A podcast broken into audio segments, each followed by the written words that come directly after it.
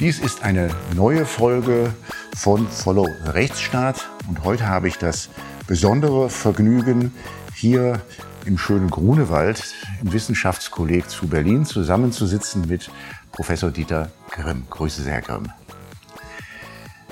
Ich darf Sie kurz vorstellen für die Hörerinnen und Hörer, die jetzt vielleicht ja gar nichts mit, mit, mit der Juristerei zu tun haben und mit ihrem Namen auch gar nicht anzufangen, wissen, äh, wir werden über ein Buch sprechen, das Sie geschrieben haben zur Wirkungsgeschichte der Verfassungsrechtsprechung. Und Sie kennen die Verfassungsrechtsprechung einerseits, weil Sie selber in Karlsruhe Verfassungsrichter waren, von 1987 bis 1999 aber andererseits auch aus ihrer ganzen wissenschaftlichen Arbeit, die begleitet ist, die aber eigentlich ja im Privatrecht, wie ich festgestellt habe, angefangen hat. Und da in der, in der Geschichte des Privatrechts, weil das ihr Lehrer war, helfen Sie mir mal, weil ich äh, auch Mühe mit der Aussprache ja, habe. Okay, ja. das ist die deutsche Aussprache, ja? Ja, okay, ja, ja, aber er ist äh, hugenottischer Abstammung, also in, in Frankreich wäre er Coin gewesen. Mhm. genau, das habe ich versucht zu recherchieren vorab, wie die richtige Aussprache ist, habe es aber nicht gefunden, ja. Und Coing war Rechts, Rechtshistoriker? Coing war Rechtshistoriker, hat aber auch geltendes Zivilrecht gemacht, vor allem Erbrecht, er war ein Erbrechtsspezialist. Ah, ja. Aber sein Hauptgebiet war, mhm. war die Rechtsgeschichte. Mhm. Römische römische Rechtsgeschichte, mittelalterliche und so weiter, ja. Mhm. Da, also da kommen Sie eigentlich. Da komme ich her. Das ist her. aber wie, das ist wie so vieles äh, äh, auch Zufall, weil äh, ich nach dem Studium gerne ins Ausland gegangen wäre. Dazu brauchte man aber Stipendien, denn äh, äh meine Eltern waren nicht so begütert, dass sie in Harvard die Tuition hätten zahlen können. Und ich habe dann geschaut, wer ist eigentlich das prominenteste Fakultätsmitglied an der Frankfurter Universität. Und das war Going. Und deswegen habe ich ihn gefragt, ob ich bei ihm promovieren kann. Und er hat mir dann auch die Gutachten geschrieben, die dazu geführt haben, dass ich äh, Stipendien bekam für Frankreich und USA. Also äh, das äh, sind manchmal solche Zufälle, die sich ergeben. Eigentlich habe ich ja mehr dem öffentlichen Recht zugeneigt, bei dem ich dann auch gelandet bin. Genau, das ist dann Ihre erste Station als Hochschullehrer, dann an der Universität Bielefeld. Mhm. Eine, zu, das, da sprechen wir von den 70er Jahren. Ich bin 79 äh, hingekommen, 79, ja, ja. Mhm. also späte 70er, hauptsächlich 80er, ja. Ja, da kann ich mich aus meiner eigenen Studienzeit, ich habe 1983 angefangen zu studieren, noch erinnern, dass Bielefeld hatte so einen Ruf, so eine rote Uni zu sein, oder? Es gab rötere jedenfalls. es gab rötere. Aber natürlich, es war eine Neugründung und es hatte Reformansatz, starke Interdisziplinarität. Mhm. Und es äh, gab Fakultäten, ja, ich würde sagen, eigentlich die, die Soziologen und Politologen standen eher auf der linken Seite, aber da war Luhmann, der ist schwer zu verorten. Rechts oder links ist, passt auf Luhmann nicht mhm. so gut. Äh, dann war die Spitze der Geschichtswissenschaft war damals da. Koselleck, Wähler, Koka. Interessante Universität, ja. Das sind alles Namen, die in Ihrem Buch wieder Die tauchen wieder auf, zum Teil jedenfalls, ja, natürlich. Ja, also ja, da ja. ist auch schon die Verbindung eigentlich zur Rechtsgeschichte, nicht? Sie haben einen Lehrstuhl dann gehabt für, für öffentliches Recht, ja. aber dann auch sehr, auch dann schon auch rechtsgeschichtlich ja. gearbeitet. Ich war, ja, ich habe ja dann eine Zwischenstation äh, zwischen der Ausbildung, also zweites Staatsexamen und dem Lehrstuhl gehabt an dem Max-Planck-Institut für Rechtsgeschichte. Das ist auch wiederum, das war eine Neugründung von Coing in der Max-Planck-Gesellschaft. Mhm, in Frankfurt ist und das Frankfurt ansässig. Mhm. Und äh, äh, da habe ich dann eine Referentenstelle gehabt, bis, ja, bis, bis ich nach Bielefeld ging. Mhm. Und äh, dieses Institut war primär privatrechtlich ausgerichtet. Deswegen kommt auch wieder die Verbindung mhm. zum Privatrecht nochmal zum Vorschein. Aber auch da habe ich es mit dem öffentlichen Recht schon verknüpft, äh, was nicht so üblich war. Nicht die Fächergrenzen sind manchmal doch ziemlich hoch mhm. zwischen Privatrecht und öffentlichem Recht. Aber ich habe beides versucht zu verbinden. Mhm. Und dann äh, sind Sie ja erst acht Jahre in Bielefeld als schon Ruft da jemand an oder wie ist das dann, dass man nach Karlsruhe Nach Karlsruhe kommt, da ruft kommt. in der Tat jemand an, ja.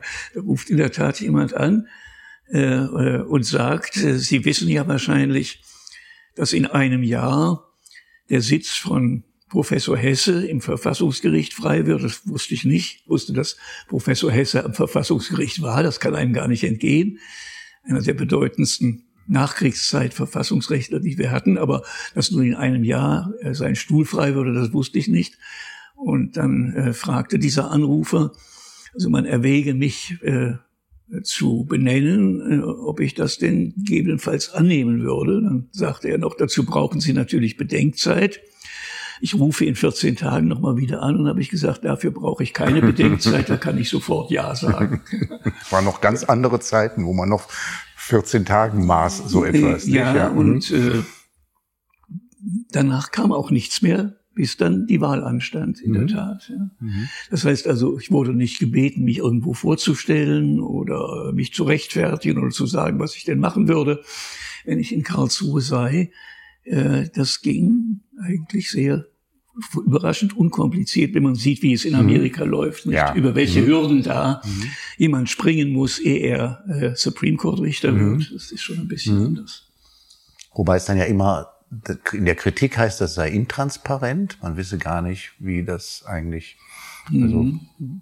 also wie, wie eigentlich dieses Verfahren funktioniert. Ähm, und kommen immer die Vorwürfe, das werde im Hinterzimmer in Personalpaketen ausgemauschelt. Was sehen Sie? Nein, gemauschelt. Es ist halt eine Zweidrittelmehrheit erforderlich. Mhm. Das geht nicht ab, ohne dass man verhandelt. Mhm. Ja. Mhm äh, die, keine Partei hat die Zweidrittelmehrheit, kommt nur in die Nähe einer Zweidrittelmehrheit. Und das heißt, dass man sich in irgendeiner Weise verständigen muss. Und äh, äh, solche Verständigungen sind in der Regel nicht in der Öffentlichkeit.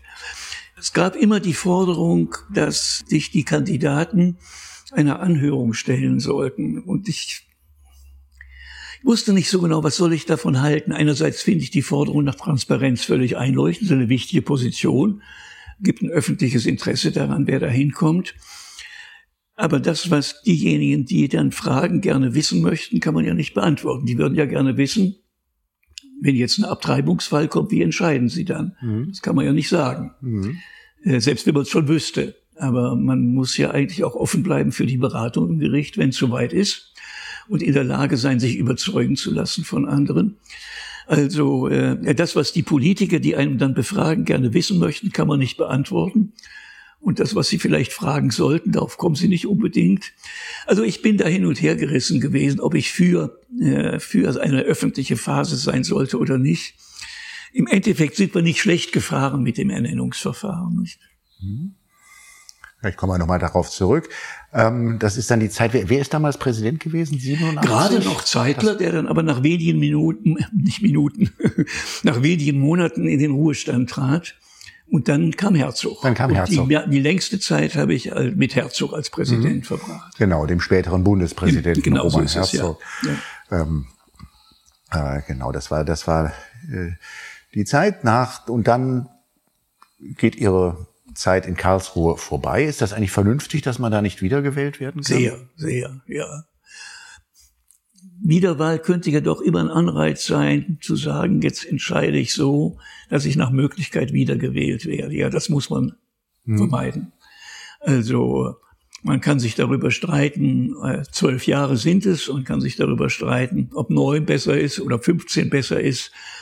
Äh, aber Wiederwahl würde ich ausschließen gibt, äh, wir haben zu Beginn äh, Wiederwahlmöglichkeit gehabt äh, in Deutschland, in Karlsruhe. Und dann wurde es irgendwann auf die zwölf Jahre einheitlich ohne Wiederwahl gebracht. Das hat sich eigentlich gut bewährt. Und dann kommen Sie nach Berlin, 99, ähm, an die Humboldt-Universität und dann auch hier an das Wissenschaftskolleg. Mhm wo wir heute sitzen. Der Anlass, dass wir hier heute zusammen sind, liegt vor mir. Mhm. Das ist ein Buch, das im letzten Jahr oder was schon das vorletzte, Nein, im letzten Jahr, Jahr erschienen ist. September, ja. Die Historiker und die Verfassung, ein Beitrag zur Wirkungsgeschichte des Grundgesetzes im CH Beck Verlag, wo auch sonst äh, äh, Schnittstelle zwischen Geschichte und Verfassung, mhm. das ist ja ein, ein Herzensthema des Beck Verlages, glaube ich, kann man so sagen, dort erschienen. Ähm, das ist jetzt, da gibt es, glaube ich, eine ziemlich lange Vorgeschichte zu dem. Äh, es ist in der Tat so. Nehme ich mal an, ja. Die Vorgeschichte ist erstmal die, dass nach der Wiedervereinigung, also 1990, offenbar in, äh, in, der, in der Geschichte der Bundesrepublik als Zäsur empfunden worden. Ist ja auch eine große, ist ja eine gewaltige Zäsur gewesen. Es hat vor diesem Zeitpunkt nur ganz wenig Darstellungen der Geschichte der alten Bundesrepublik gegeben, also von 49 bis 89. Gab etwas, aber nicht viel. Das wurde noch nicht wirklich historisiert. Aber mit diesem, mit diesem Endpunkt der alten Bundesrepublik und dem Übergang in die sogenannte Berliner Republik entstand offenbar das Bedürfnis, so dass doch fast reihenweise, kann man sagen, größere oder kleinere Darstellungen Geschichte der Bundesrepublik kamen. Von den Anfängen bis zur Wiedervereinigung. Manche gingen noch über die Wiedervereinigung hinaus, aber in der Regel endete es da. Und da habe ich ein paar gelesen, weil ich ja immer ein starkes historisches Interesse hatte. Und äh, mir fiel auf, dass das Grundgesetz äh, äh, und seine Anwendung durch das Verfassungsgericht eine relativ geringe Rolle spielten. Und das stand ja quer zu allem, was wir eigentlich bei jedem Festtag des Grundgesetzes sagen. Bei jedem Jahrestag wird das Lob lauter. Wir verdanken die glückliche Entwicklung der Bundesrepublik doch zu einem erheblichen Teil dieser guten Verfassung, gerade wenn man an Weimar denkt, eine Verfassung, die für mangelhaft gehalten worden ist. Ob sie das ist, eine andere Frage. Äh, also wir haben es eigentlich, wir sind eigentlich bereit, das ist auch in der Öffentlichkeit die Haltung der, der Verfassung eine gewisse Rolle für die Entwicklung der Bundesrepublik, für die insgesamt gelungene Entwicklung zuzusprechen. Und dann kommen diese Bücher und darin merkt man das nicht. Nicht so, dass die Verfassung gar nicht vorkäme, aber dass sie jetzt eine signifikante Rolle gespielt hat, nicht. Das hat mich gewundert.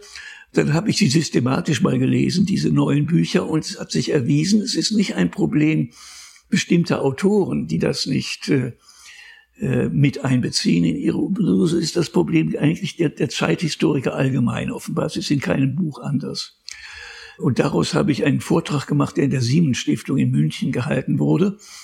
Und da war der Verleger Beck im Publikum, der hat mich überredet, ein Buch daraus zu machen. Und dieses habe ich ihm dann zugesagt, habe gesagt, es wird aber ein dünnes Buch, dann doch nicht ganz dünn geworden. Das Buch hat aber keine Fortschritte gemacht, bis äh, die Pandemie kam. Und mit Hilfe dieses Zeitgewinns von zwei Jahren mit wenig Ablenkungen ist es dann soweit gewesen voriges Jahr eben erschienen, September 2022. Mhm. Es geht Ihnen dabei jetzt Betonung vor allen Dingen um die Wirkungsgeschichte des Grundgesetzes. Sie beobachten das, ähm, also es geht Ihnen um die, um, die, um dann auch ganz stark natürlich um die Rezeption der Entscheidungen des Bundesverfassungs Gerichts mhm. und deren Wirkungen. Und sie beobachten dann, ähm, das sind, also, da haben sie ja richtig statistische Auswertungen, welchen der ist der von Ihnen genannten zeitgeschichtlichen Werke, wie häufig ähm, dann auch, oder meistens sind es ja Fehlmeldungen, die Sie dann machen, dort bestimmte Entscheidungen oder bestimmte grundsätzliche äh, Weichenstellungen, die das Bundesverfassungsgericht mhm. gestellt hat, dann auch sich wiederfinden. Und dann machen sie dort eine, wie ich finde, durchgängige Beobachtung, dass also wenn es überhaupt mal, wenn überhaupt das Bundesverfassungsgericht mal in der Zeitgeschichte vorkommt, dann geht es immer nur um den unmittelbaren Effekt einer Entscheidung, aber nicht um die, also die, die Weichen, die das mhm. Bundesverfassungsgericht, wir kommen da sicherlich dann auch auf ein paar ja. Beispiele zu mhm. sprechen, mhm. dann auch tatsächlich äh, stellt. Das, mhm. äh, ja, das ist so.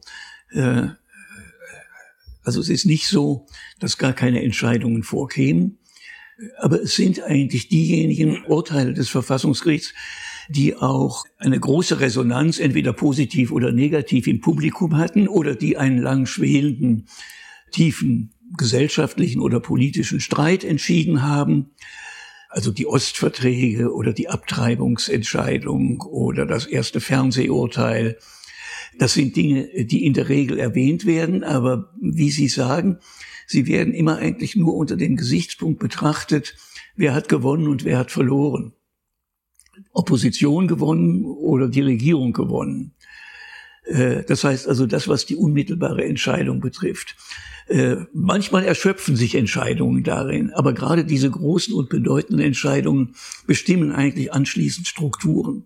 Also wenn ich jetzt das Beispiel nehme des ersten Fernsehurteils, Da geht es den Historikern nur darum, dass das eine empfindliche, die erste empfindliche Niederlage für Adenauer war. Äh, aber dass das das gesamte Kommunikationssystem auf Jahrzehnte geprägt hat, kommt nicht in den Blick. Obwohl über das Kommunikationssystem gesprochen wird. Aber es wird nicht bedacht, dass äh, es wesentlich durch das Verfassungsgericht geprägt war, gerade was den öffentlich-rechtlichen Rundfunk betrifft, und dass wir wahrscheinlich eine andere Kommunikationsstruktur hätten und vielleicht deswegen auch einen anderen äh, öffentlichen Diskurs, äh, äh, wenn dieses Urteil nicht gefallen wäre oder anders ausgefallen wäre. Also das ist der Punkt. Und ich mm, lege deswegen Wert auf Wirkungsgeschichte, weil die Historiker natürlich an Wirkungen interessiert sind. Die Juristen sind nicht uninteressiert an Wirkungen, aber sie sind erstmal daran interessiert, ist die Entscheidung juristisch richtig oder falsch gewesen, nicht? In einem technisch-juristischen Sinn. Und die Wirkungen werden dann auch von Juristen mehr als Wirkungen innerhalb des Rechtssystems gesehen. Was hat das für das Recht bedeutet, dass Grundrechte plötzlich wichtiger geworden sind? Aber das hat natürlich auch Wirkungen außerhalb des Rechtssystems in der realen Welt. Und die müssten für die Historiker interessant sein. Aber das fällt so in ein Niemandsland hinein. Ja, die Juristen trauen sich nicht an die außerrechtlichen Wirkungen, dafür sind sie auch nicht ausgebildet. Und die Historiker äh, trauen sich nicht an die Wirkungen spezifisch des Rechts für ihren Gegenstand, weil ihnen das auch nicht vertraut ist. Natürlich, es kann ihnen auch nicht vertraut mhm. sein, denn dafür sind sie ja nicht ausgebildet, mhm. ja, die Wirkungen von Recht in der Geschichte zu erkennen.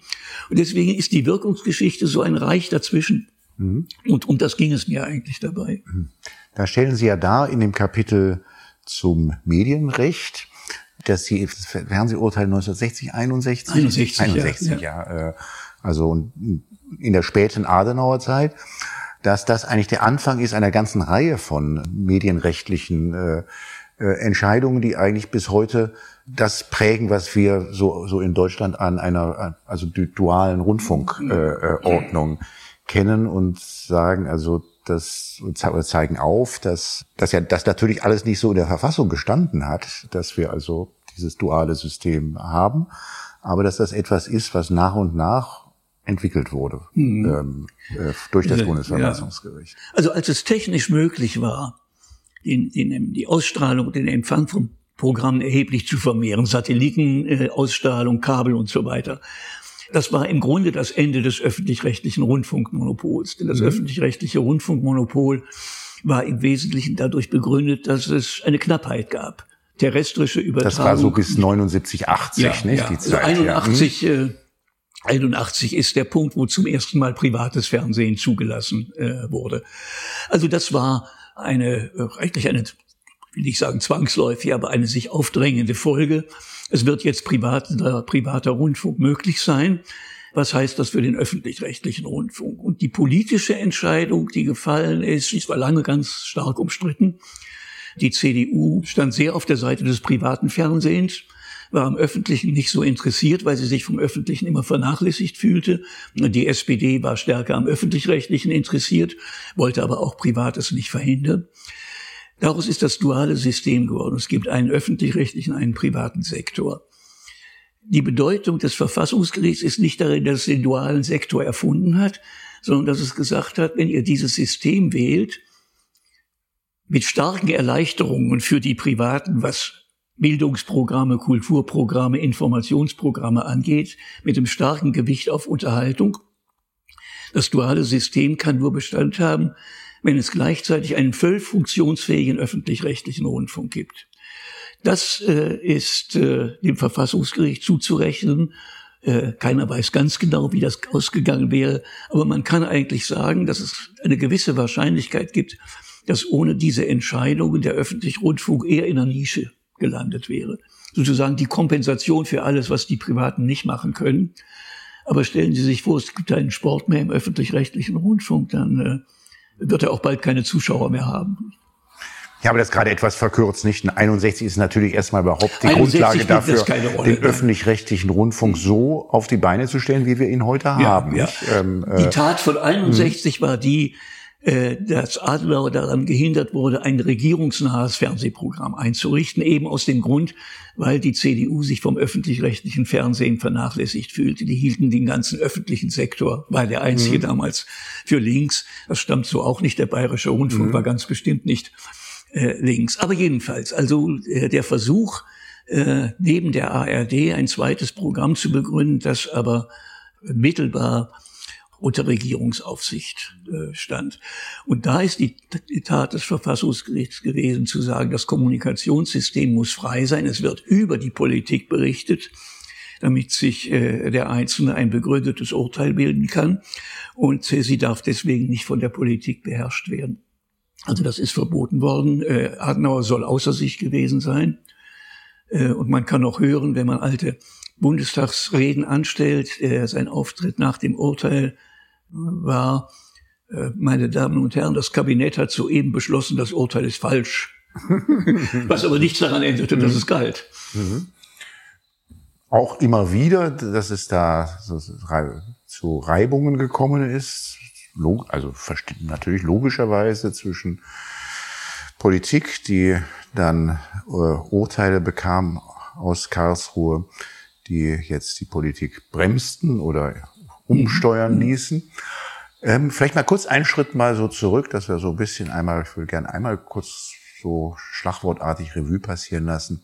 50er Jahre, da fängt die Geschichte an. Es dauert zwei Jahre, bis das Bundesverfassungsgericht überhaupt äh, dann konstituiert ist, 1951 mit einem schwarzen und einem roten Senat, wie Sie so schön beschreiben dort auch. Ähm, man sich das damals dann schon, also die Absprachen gab es damals mhm. dann auch schon. Ähm, äh, kurz angetippt, eine Entscheidung kommt fast gar nicht bei Ihnen vor, wo ich immer gedacht hätte, das ist eigentlich die wichtigste aus den 50er Jahren, nämlich das KPD-Urteil. Äh, ja, äh, muss man natürlich, ich finde auch, dass das eine wichtige Entscheidung ist, unbedingt. Also das Verbot der KPD, ja, äh, ja, ja. was sehr, sehr la ein langer, langer Prozess gewesen langer ist. Langer Prozess gewesen. Vorher war das SRP-Verbot, das kam schon 1952, das war das war die Nachfolgepartei, genau. Ja, der NSDAP. Mhm. mhm. Ja, äh, also mir ging es ja darum zu schauen, wo gibt es, äh, wo gibt es äh, Strukturen oder Entwicklungen oder Ereignisse, die für die Historiker wichtig sind, wo sie aber nicht merken, wie stark sie beeinflusst waren von äh, Verfassungsrecht und Verfassungsrechtsprechung. Und dazu würde ich sagen, gehörten die beiden Parteiverbote nicht. Die kommen übrigens vor in den, äh, also es wird am Rande erwähnt, äh, dass dann äh, Parteien verboten worden seien. Die sind nicht draußen, kommt nicht bei allen vor, bei etlichen vor. Aber das war jetzt nicht ein Anlass, wo ich sozusagen der Geschichtswissenschaft sagen konnte, ihr habt da was versäumt. Mhm. Das ist, aber könnte man nicht sagen, das hat, das hat dazu beigetragen, dass wir dann bis, also jedenfalls bis zu den Grünen dieses Drei-Parteien-System erhalten Es gibt haben. Äh, Untersuchungen der Politikwissenschaft, was es bedeutet hätte, wenn wir nicht die 5%-Klausel gehabt mhm. hätten. Und die Antwort ist, es wäre genauso gekommen. Die fünf, also alle anderen Parteien, die kandidierten, waren so weit, unter der 5%-Klausel, dass sie selbst dann nicht äh, keine, keine Rolle gespielt hätten. Und äh, ich glaube, die KPD war schon abgesunken zu der Zeit des Verbotes auf 1,5 Prozent der Stimmen. Also es scheint so zu sein, als ob sich das, äh, also das Parteiensystem, was die im Parlament vertretenen Parteien anlangt, nicht geändert hätte dadurch. Also KPD halten Sie erstmal das KPD-Urteil von der, was die Wirkungen angeht, für nicht so hervorhebenswert, umso hervorhebenswerter aber taucht dann bei Ihnen auf das Lüth-Urteil ja. äh, aus den gleichfalls aus den 50er Jahren, 56, 7, 58, 58 sogar. 58, ja. Ähm, äh, ich glaube, jeder, der uns zuhört und Jura studiert hat, äh, wird das ein Begriff sein. Aber es gibt ja auch welche, denen das kein Begriff ist. Äh, ein, ein grundlegendes Urteil zur, ja, zunächst mal zur Meinungsfreiheit. Ähm, das Mhm, Vielleicht mhm. sagen Sie ein bisschen was ja, dazu, ja. warum Sie das für besonders wichtig auch halten. Es gibt, glaube ich, einen Konsens in der Rechtswissenschaft, äh, dass das das wichtigste Urteil ist, das das Verfassungsgericht jemals gesprochen hat. Es ist auch ein Urteil, das jedem, der im Ausland Verfassungsvergleichung macht, bekannt ist. Es kommt aber in keinem, äh, äh keinem der, äh, der Bücher vor. Und äh, das hat etwas damit zu tun, dass der Fall, um den es ging, war schon sehr interessant. Ich sage gleich ein Wort dazu, äh, aber nicht spektakulär. Also nicht eine der, eines der großen Probleme, dass die Bundesrepublik zerrissen hätte. Aber an Wirkungen äh, unvergleichlich. Aber das zeigt nochmal die blinde Stelle der Geschichtswissenschaft, dort wo es äh, um Wirkungen anhand von nicht spektakulären Fällen ging. Also, es gab einen, einen berüchtigten Filmregisseur, in der Zeit des Nationalsozialismus, der die übelsten äh, Hetz- und Propagandafilme gedreht hat, Veit Harlan.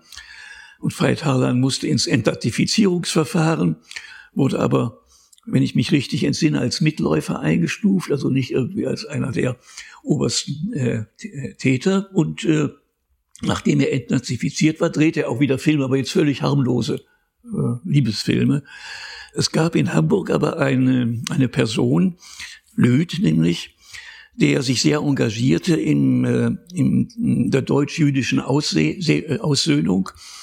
Äh, der war entrüstet, dass jetzt Harlan wieder in Nachkriegsdeutschland auftritt als Filmregisseur und hat gesagt, er erwartet von den Kinobesitzern, dass sie Harlan-Filme nicht ins Programm nehmen. Und wenn sie es trotzdem tun, erwartet er von allen anständigen Deutschen, so hat er sich ausgedrückt, dass sie den Film nicht angucken. Und darauf hat nicht etwa Harlan geklagt, wie manche Leute meinen, sondern die Filmgesellschaft, also die Produktionsfirma und die Verteilerfirma haben geklagt auf Unterlassung dieser Äußerung.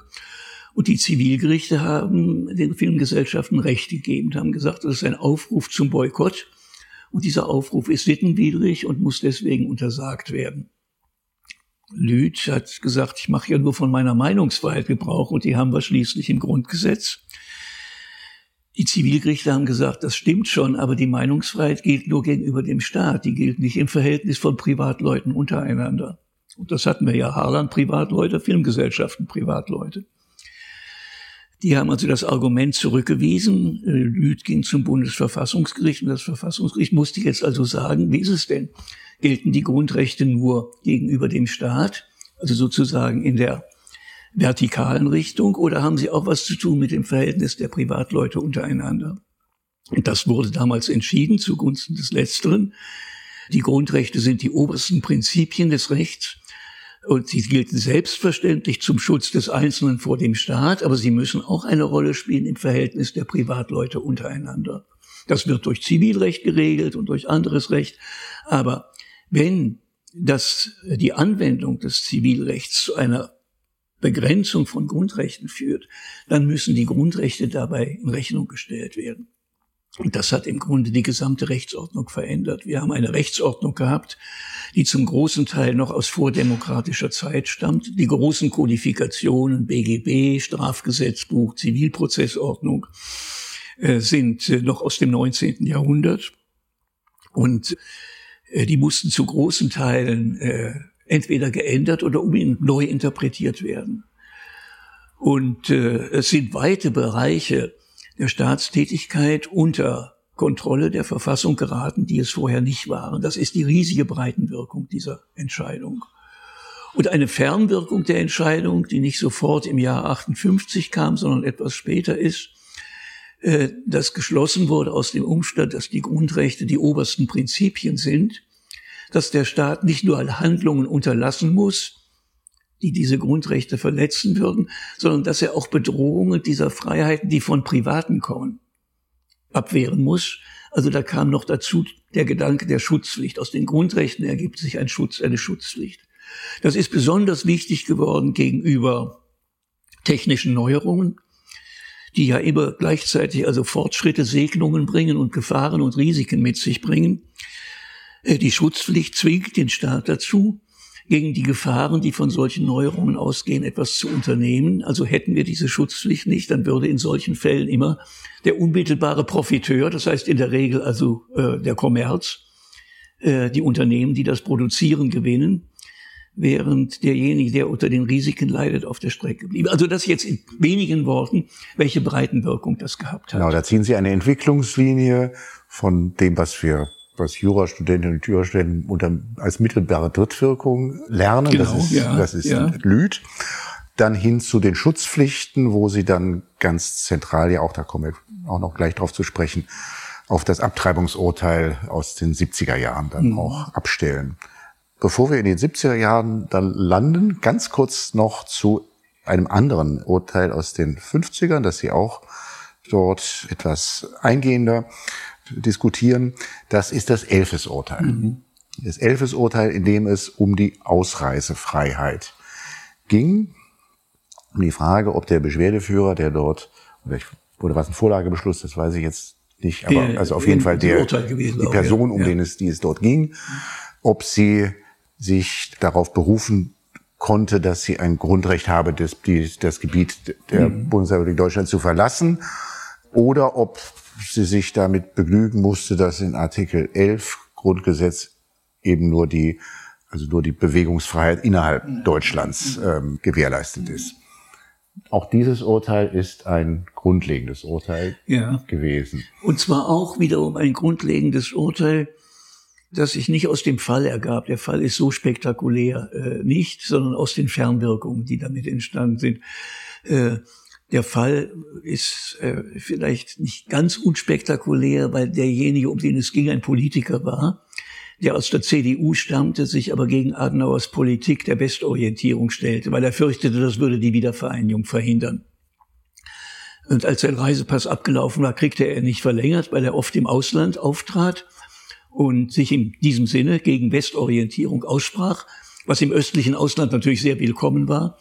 Und dann hat man ihm also die Verlängerung des Reisepasses verweigert. Und er hat geklagt in Karlsruhe. In der Verwaltungsgerichtsbarkeit hat er durchweg verloren. Und unter Berufung auf das, äh, auf das Passgesetz. Und die Frage war nun, wie Sie schon angedeutet haben, es gibt ein Grundrecht auf freien, freien Zug, freie Bewegung innerhalb des Bundesgebietes. Aber es gibt kein ausdrückliches Grundrecht auf Ausreisefreiheit das Gericht war eigentlich erstmal geneigt zu sagen, gut, Reisefreiheit, Mobilität in der Bundesrepublik, äh, da muss man auch drunter fassen, auch das Ausreisen. Aber der Wortlaut war so klar, man konnte das eigentlich nicht machen. Es steht so eindeutig drin, innen, im Bund, in, in der Bundesrepublik. Und hat dann gedacht, aber wir haben doch ein sehr weit gefasstes Grundrecht, nämlich das Grundrecht auf freie Entfaltung der Persönlichkeit. Hilft das vielleicht? Und dann hat das Gericht diesem Grundrecht eine außerordentlich weite Geltung beigelegt, einen außerordentlich weiten Schutzbereich, in dem es gesagt hat, dieses Grundrecht fasst sämtliche Betätigungen eines Einzelnen auf, die nicht von einem speziellen Grundrecht gesichert sind. Also alles, mhm. was nicht den Schutz eines speziellen Grundrechts genießt und dann natürlich auch Ausreise.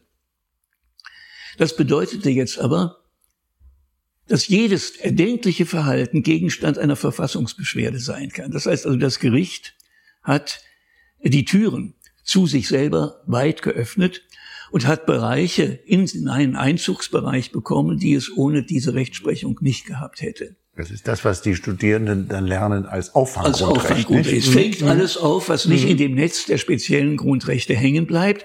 Das heißt natürlich nicht, dass man, wenn man sich auf dieses Grundrecht berufen kann, dann immer gewinnt. Denn das Grundrecht ist einschränkbar, wie Grundrechte überhaupt sind.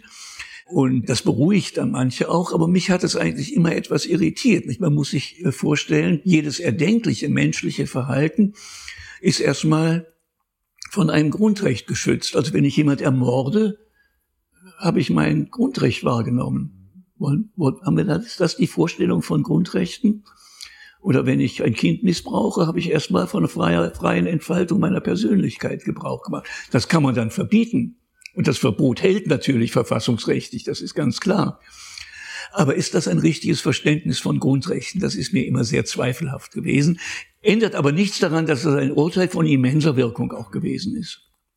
Es begegnet Ihnen dann wieder in den 90er Jahren bei der Entscheidung Reiten im Walde, wo Sie dann in Karlsruhe sind und wo sie ein Sondervotum dann abgegeben haben. Äh, ähm, Reiten im Walde ist heute, wie ich äh, mal überrascht feststelle, bei den Jüngeren viel bekannter als Elfes. Das lernen die mhm. alle mhm. heute, heute als mhm. sozusagen die Grundentscheidung zum Artikel 2.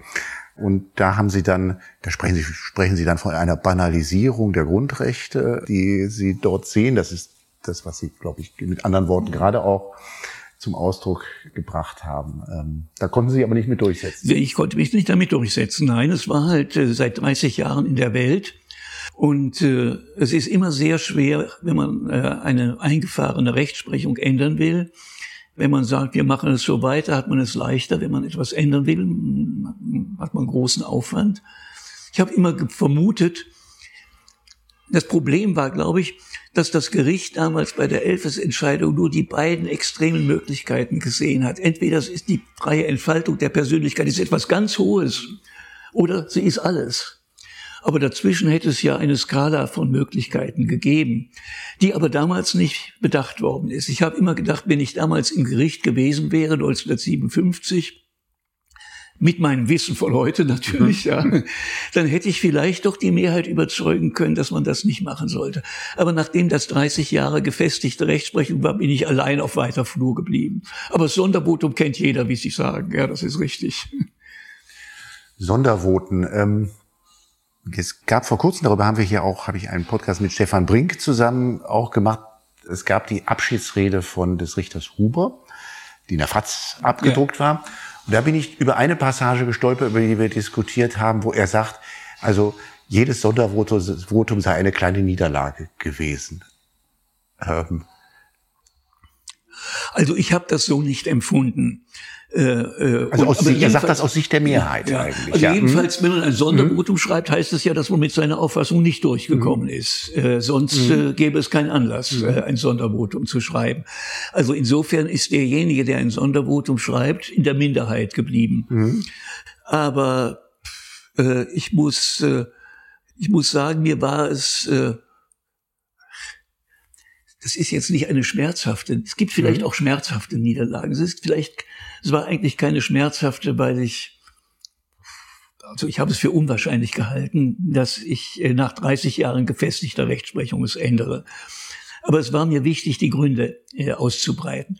Ich bin auch sonst gelegentlich in der Minderheit gewesen, ohne dass ich deswegen Sondervoten geschrieben habe. Aber dieses war mir schon sehr wichtig. Ja, und ich finde auch eigentlich so unter dem unter dem, man diskutiert nicht unbedingt unter dem Gesichtspunkt Sieg oder Niederlage, sondern man diskutiert eigentlich doch unter dem Gesichtspunkt, welche Argumente kommen nun wirklich zum Tragen oder nicht. Aber gut, gibt sicher schmerzliche Niederlagen auch im Gericht, ja, wenn ihr immer. Ich, ich glaube, er meinte das jetzt ein bisschen anders, als es Aha, jetzt bei Ihnen angekommen mal, ist. Verstanden haben. Er, er, er betonte sehr stark, dass doch eigentlich so gut wie alle Entscheidungen immer im Konsens getragen sind und man immer versucht habe, zum Konsens mhm. zu kommen in seiner Zeit. Und dann kommt der Satz, jedes Sondervotum und jedes Mal, auch wo es keine Einstimmigkeit gibt, mhm. sei dann. Also was ich festgestellt habe, äh, ist erstens, dass vom Sondervotum wenig Gebrauch gemacht wird. Weniger als früher? Äh, ja, ja. Es gab große Dissenter. Äh, Bockenförde, nicht? Äh, Oder? Ja, äh, ich glaube, der, der, ich glaube, der am meisten dissentierende war Hirsch, war ein früherer SPD-Abgeordneter, der aber häufig in der Minderheit blieb und der Martin sehr kämpferisch, Hirsch, Martin ja. Hirsch, recht mhm. kämpferisch gewesen sein soll. Ich bin persönlich nicht gekannt. Äh, also, es wird, äh, es wird relativ selten davon Gebrauch gemacht und es gibt eine Konsensorientierung. Also man geht in eine Beratung hinein, mit dem Vorsatz, wenn wir gemeinsam herauskommen, ist es besser, als wenn wir mit einem strittigen Urteil herauskommen. Aber es gibt keinen Druck darauf, aber nun einig zu sein. Und wie gesagt, also es, ist, es gibt, ich habe leider, ich habe im Nachhinein gedacht, ich hätte mal eigentlich eine Statistik führen sollen, wie viele Entscheidungen einstimmig sind und wie viel nicht einstimmig sind. Jetzt kann ich nur schätzen und die Schätzung mag stimmen oder mag nicht stimmen, aber meine Schätzung war, dass etwa gut 60 Prozent einstimmig sind. Das bleiben aber dann doch 40, wo man vielleicht, wenn mal 7 zu 1, mal 6 zu 2, äußerstenfalls 5 zu 3 rauskommt, ohne dass jemand sagt, das ist mir so wichtig, dass ich ein Sondervotum schreiben muss. Für die unterlegene Seite, also ist ja kein Parteienprozess, aber es gibt ja immer eine Seite, die im weiteren Sinne dann halt auch unterliegt, weil sie eine andere Auffassung hat als die, die das Gericht hat, für die unterlegene Seite hat das ja was durchaus Gutes, wenn aus auch, wenn, wenn man auch weiß, dass es nicht einstimmig ist oder wenn es, wenn es ein Sondervotum gibt, das zum Ausdruck bringt, dass man jetzt nicht ja. Also, dass man nicht, nicht alleine dasteht mit seiner, mit seiner Auffassung. Nein, ich finde auch. Also, es hat ja über die Frage des Sondervotums gab es ja nicht sofort. Es wurde 71 eingeführt. Und äh, das Bedenken, das herrschte, war, dass, dass das Sondervotum die Autorität des Gerichts gefährden könnte. Das hat sich nicht bewahrheitet, sondern es ist eher der Effekt eingetreten, von den Sie mir geschildert haben. Die unterlegene Seite, jetzt nicht im Gericht, mhm. sondern die Parteien, die geklagt haben, die unterlegene Seite steht nicht völlig nackt da sozusagen und kann sich sagen, selbst im Gericht hat es Unterstützung für meine Auffassung gegeben. Sie kann also nicht so abwegig gewesen sein. Auf der anderen Seite gibt es aber auch immer äh, den Versuch der unterlegenen Seite zu zeigen, das sind dann aber eher die Politiker als die Einzelnen. So ein Urteil, was nicht einstimmig ist, ist ja weniger wert als ein mhm. Urteil, was einstimmig ist. Das hört man auch. Mhm. Äh, aber insgesamt würde ich sagen, hat sich das Sondervotum als positiv und nicht als negativ erwiesen. Und sie lesen sich oft dann auch besonders angenehm, weil man ja nicht so in dem, in dem Aufbau ähm, ja. Korsett steckt. Nicht? Das kann man, das kann man nicht. Hoffe, ich sage es jetzt richtig. Ich glaube, das ging es um die geht ein neues Sondervotum an die Hörerinnen und Hörer, was ich sehr empfehlen kann, weil es sich einfach auch so interessant liest, von der noch recht neuen Richterin Val Rabenstein. Mhm. Da geht es um die Kreditaufnahme durch die EZB, glaube ich. Aber ja. also das ist ungefähr jetzt ein Dreivierteljahr her, kann ich nur empfehlen, weil es sich, ähm, es ist, ja, man wenn man es liest, dann versteht man schon sehr, dass das man sich sehr darüber streiten kann, ob das richtig ist, was die Mehrheit dort zum Ausdruck bringt. Also ich will da jetzt gar nicht Partei mhm. ergreifen, ja, weil ich davon auch gar nicht genug verstehe, um es da geht. Ähm, aber es ist so angenehm klar auch und deutlich dann auch ja, geschrieben. Ja. Wir haben ja auch Fälle, wo das Mehrheit, wo das Minderheitsvotum nach ein paar Jahren Mehrheitsvotum wird, wenn ähnliche Fälle wiederkommen. Rupp Brüneck. Bitte? Rupp Brüneck ja, äh, ähm, ja, aus, also äh, Simon aus die, die, die Parteienfinanzierung ne? ist ein, ja. ein Beispiel, mhm. wo äh, wo das Minderheitsvotum nach fünf oder sechs Jahren Mehrheitsvotum ist, bei leicht veränderter Besetzung mhm. des Gerichts, aber nicht vollkommener Veränderung.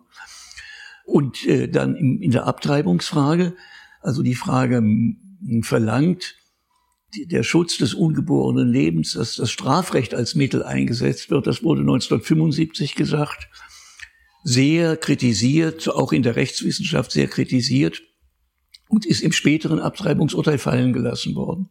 Schutzpflicht besteht weiter, aber nicht die Notwendigkeit, mit Hilfe des Strafrechts zu schützen. Wir, wir sind jetzt wir sind eigentlich noch bei den schon, wir waren in den 50er Jahren, wir waren ja, wir waren ja schon in den 60er Jahren bei dem Fernsehurteil. Ja. Und jetzt springen wir einfach mal in die 70er Jahre, weil wir ja ein bisschen auch springen müssen. Ähm, äh, und äh, zu dem Abtreibungsurteil, Paragraph 218, die Fristenlösung damals von der sozialliberalen Regierung, also dann als eine der großen Reformen äh, des Abtreibungsrechts, das also die Abtreibung weil in vielen Fällen straflos gestellt hat und wogegen dann die CDU-Bundestagsfraktion Verfassungsbeschwerde oder Normenkontrollantrag gestellt hat, wie sie überhaupt darstellen oder uns daran erinnern, dass die 70er Jahre sowieso eine Zeit war, die geprägt war von sehr vielen Reformen der sozialliberalen äh, Regierung auf der einen Seite und sehr starkem Widerstand, den man dann auch in, dann halt auch über Karlsruhe dann auch hat äh, wirken lassen. Also es gibt eine ganze Handvoll auch ganz grundlegende mhm. Entscheidungen aus Karlsruhe, die oft auch bremsend waren. Also ja. es gibt die Entscheidung zum Deutschlandvertrag, ja. nicht? Ähm, es gibt die Entscheidung zur Mitbestimmung, mhm. es gibt die Entscheidung äh, zur Wehrpflichtreform. Nicht? Ähm, also dass man ja. per Postkarte Kriegsdienst verweigern kann, wird damals ja. Hochschulreform. Hochschulreform, richtig, nicht? Also das, also eigentlich jede Reform wird beantwortet mit einer Klage in Karlsruhe, mhm. kann man so ein bisschen mhm. äh, pointiert sagen. Und Karlsruhe hat damals eher, wirkt eher bremsend, jedenfalls wird eher bremsend wahrgenommen ähm, und äh, steht damals auch stärker in der Kritik als in anderen Zeiten, gerade aus diesem Grund. Ja, ja, das kann man sicher so sagen. Die Bilanz äh, sieht gar nicht so eindeutig aus. Also wenn man die großen Reformen nimmt, der Plan von Reformen war noch viel größer und einige sind unbestritten durchgegangen. Rentenreform war sehr günstig für Rentner, da hat niemand ein Interesse gehabt zu klagen. Also einiges ist gar nicht in Karlsruhe gelandet. Und bei dem, was da landete, war es unterschiedlich. Äh, manche Sachen sind ganz gescheitert, andere sind modifiziert worden und andere sind durchgegangen. Aber das Bild war in der Tat das Bild eines Bremsers und äh, die Reformpolitik von Willy Brandt überhöht mit dem Satz äh, mehr Demokratie wagen. Also jetzt wird's eigentlich erst demokratisch in Wirklichkeit. Die äh, hat ja sehr viel Beifall, insbesondere auch in den jüngeren Generationen gehabt. Und da war das Gericht unter sehr, sehr harter Kritik. Und die Kritik war auch deswegen, es war auch schon mal sehr stark in der Kritik in den Anfangsjahren, als es um Wiederaufrüstung ging. Mhm. Aber da kam die Kritik eigentlich nur von der politischen Seite. Jetzt kam sie sehr stark aus der Bevölkerung, auch aus der Wissenschaft äh, sehr stark und auch immer verbunden damit, ist das eigentlich Demokratie, wenn hier acht Leute sagen können, das, was das Parlament mit hoher Mehrheit entschieden hat, ja, kann gekippt werden. Äh, also das war eine Zeit, äh, die schwer war für das Gericht. Gab sogar einen Brandanschlag auf das Gericht, in der Nacht verübt, so dass niemand zu, äh, das Gebäude zu Schaden gekommen ist, aber keine Personen. Und äh, das äh, sah nicht so gut aus für das Gericht. Äh, es kam ihm dann etwas zu Hilfe. Ich weiß nicht, wenn wir schon so weit springen wollen, aber das ist immer gerne, das, der, gerne. Mhm. Der, es kam ihm etwas zu Hilfe, nämlich die Entscheidung über die Volkszählung. Äh, es wurde eine Volkszählung angeordnet und die Volkszählung zählte nicht nur das Volk, die zählte auch allerlei sonstige Sachen. Wie viele Räume haben Sie in Ihrer Wohnung? Wie weit ist Ihr Weg von äh, der Wohnung zur Arbeitsstätte? Wo verbringen Sie Ihre Ferien oder was weiß ich alles? es entstand eine gewaltige Aufruhr eigentlich, dass das die Vorbereitung sei äh, doch zur Umwandlung der Bundesrepublik in ein autoritäres System. Es gab unglaublichen Widerstand. Das Volkszählungsgesetz war einstimmig im Parlament verabschiedet worden. Und dann kam ein Urteil des Bundesverfassungsgerichts. Äh, es ist verfassungswidrig. Und das hat nun ebenso wie die Volkszählung einen unglaublichen Aufruhr verursacht hat, hat dieses Urteil einen unglaublichen Jubelsturm verursacht der dann im Grunde die Negativphase im, im, für das Verfassungsrecht im Publikum beendet hat und ins Gegenteil verkehrt hat. Also man sieht auch da mhm. sind die Stimmungen äh, schwankend. Das ist ja hier ein Podcast, den wir unter dem Dach einer Datenschutzzeitschrift äh, mhm. aufnehmen. Ja. Und das Volkszählungsurteil, das weiß jeder Datenschutzrechtler, das ist natürlich immer noch fast eine, wie eine Monstranz wird das immer noch. Ja. Also auch ähm, äh, obwohl wir mittlerweile ja europäisches äh, Datenschutzrecht haben, obwohl wir mittlerweile einen Artikel 8 Grundrechtecharta haben, der ja das Datenschutzrecht dann sogar ausdrücklich mhm. oder den Datenschutz ausdrücklich zum Grundrecht äh, erklärt auf europäischer Ebene, sind wir, sind wir Datenschutzrechtler immer noch sehr, sehr stolz. Schauen wir immer noch mit großem Stolz mhm. und großer Ehrfurcht auf das mhm. Volkszählungsurteil, das dieses Jahr 50 Jahre alt wird im Mitte Dezember. Ähm, und wo dieser kleine, dieser kleine Werbehinweis äh, darf an dieser Stelle sein, wo wir in der Jubiläumsausgabe der Ping, die im September erscheinen wird, zehn Jahre, wo wir ein Interview haben mit Gisela Wild. Das war mit, wem? mit Gisela Wild, eine ja. der Klägerinnen ja, aus, dem, ja, ja schön, äh, äh, aus dem äh, aus der damaligen äh, Verfassungsbeschwerde, also äh, der maßgeblichen, mhm. äh, ganz tolles Interview, was mhm. Mhm. mein Kollege Jonas Botter mit ihr äh, geführt hat. ja. ja. Ja. ja, die 80er Jahre sind dann eher, also wenn man es so ein bisschen mal so ganz sanft politisch einordnet, ist eher eine liberale Zeit dann beim Bundesverfassungsgericht. Sie äh, behandeln dann das Brockdorf-Urteil, das ganz grundlegend ist ähm, zum Artikel 8, mhm. äh, den Artikel 8 dann, wie Sie schreiben, in ähnlicher Weise ähm, dann auch quasi mit Leben erfüllt, wie das beim Artikel 5 mit dem Lüth-Urteil der Fall war ähm, und bis heute eigentlich das ganze Versammlungsrecht prägt auch nicht. Ähm, dann würde ich aber kurz noch, genau, Stichwort Schutzpflichten. Ähm, die Schutzpflicht, sagen Sie, das war mir gar nicht so bewusst, wird so richtig aus der Taufe gehoben, eigentlich erst mit dem Abtreibungsurteil, wo dann die Senatsmehrheit, oder das ist, glaube ich, dann sogar ja soweit einstimmig mhm.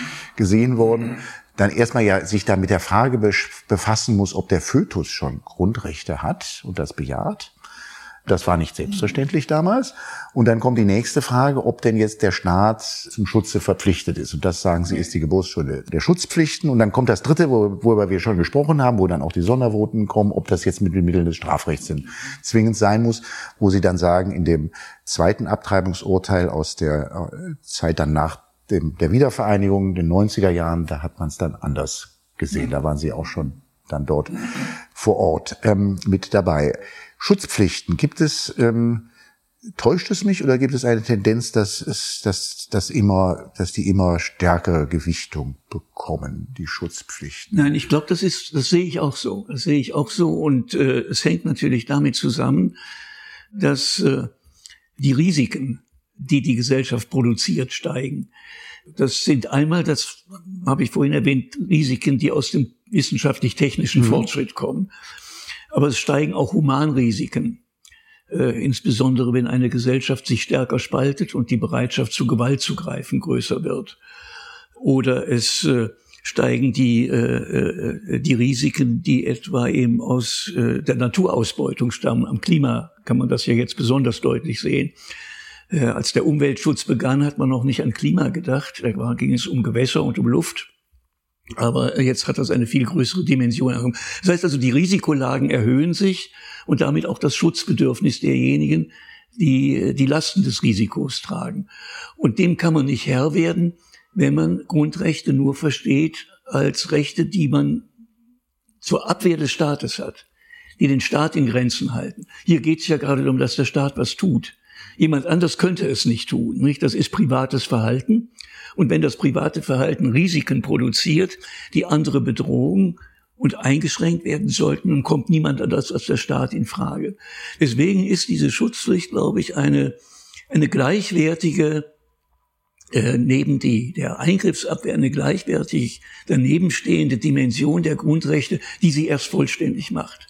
Ich würde sagen, für unsere Breiten, also Bundesrepublik und andere westlichen Staaten, äh, ist die Gefahr für grundrechtliche Freiheit vom Staat im Augenblick weniger groß als die Gefahr, die von privaten Akteuren ausgeht. Das wäre aber in anderen Systemen, äh, wo der Staat kein freiheitlicher ist, sondern ein autoritärer, anders. Da würde ich sagen, da geht immer noch mehr Gefahr für die Freiheit vom Staat aus. Aber in westlichen Gesellschaften würde ich beinahe sagen, es geht mehr Bedrohung für die Freiheiten aus von privaten Akteuren. Da würde ich Ihnen tendenziell widersprechen oder würde ich tendenziell einwenden, ähm, also das, warum, warum hat man das dann in den 70er Jahren, wo Sie ja auch schon auf viele Sicherheitsthemen aus den 70er Jahren hinweisen, eigentlich ganz anders gesehen? Also in den 70er Jahren haben wir ja eine ganz andere Gewichtung, als sie heute ist. Und das kann ich nicht zurückführen auf, also das kann man, das kann, kann man, würde ich gegen argumentieren, auf einen gewissen Zeitgeist zurückführen, den wir heute haben, der die, der erstmal die Regierenden, jedenfalls so im Mehrheitsverständnis, im ja, Meinungsmehrheitsverständnis in einem eher sanften Licht darstellen lässt, wenn man sich an die 70er Jahre erinnert, wie man dort so den Staat gesehen hat. Das, ist aus meiner Sicht ist da auch ganz viel Zeitgeist einfach mhm. im Spiel. Also ich glaube das nicht, glaube, dass die, glaube, also ich würde jetzt nicht den Staat als harmlos darstellen. Mhm. Nicht? Also, ich mhm. gebe nicht, ich gebe nicht äh, die Abwehrseite der Grundrechte auf, auf gar keinen Fall. Aber ich finde die Ergänzung wichtig und ich glaube aber in der Tat, also erstens haben die Risiken quantitativ zugenommen und dann nachziehend auch das Bewusstsein der Risiken. Und im Moment ist es manchmal, hat man das Gefühl, ist das Bewusstsein für Risiken fast stärker als die Risiken selbst äh, sind. Aber ich will auch das nicht verharmlosen. Aber im Moment, und da kommt irgendwann ein Wendepunkt, äh, äh, auch in der Geschichte der Bundesrepublik, und ich würde sagen, der kommt so in den 70er Jahren, dass die, äh, die, die Vorstellung, es geht eigentlich immer vorwärts, gebrochen wird äh, und man plötzlich sieht, äh, es kommen Probleme auf uns zu. Mit, mit, der, mit der Umweltfrage hat es begonnen. Das beginnt in den 70ern eigentlich, mhm. ja. Und wir haben natürlich sehr stark dann auch noch parallel ab den 70er, jedenfalls 80er ja. Jahren auch den auch den Wert der individuellen Freiheit, ja. den wir heute nicht mehr ganz so, der Nein. hat ein, mhm. das hat ein, also Freiheit, sich auf Freiheit zu berufen, ist, da ist man immer ganz schnell dabei, Egoismus zu sagen. Nicht? Ähm, ja, ja. Äh, äh, ja, das hat sich auch in diesem Punkt auch, äh, was Individualität angeht, hat sich auch einiges gedreht. Ja. Mhm. Ähm, Herr Grimm, wir könnten noch Ewigkeiten hier mhm. weiter äh, sprechen und vielleicht setzen wir das auch mal bei, bei anderer Gelegenheit dann noch einmal fort. Ich darf Ihnen heute ganz, ganz herzlich für dieses spannende Gespräch und Ihre Zeit danken. Ja, ich danke Ihnen. Es war interessant für mich auch. Das war, Follow the Rechtsstaat. Schaltet auch ein bei der nächsten Folge und abonniert.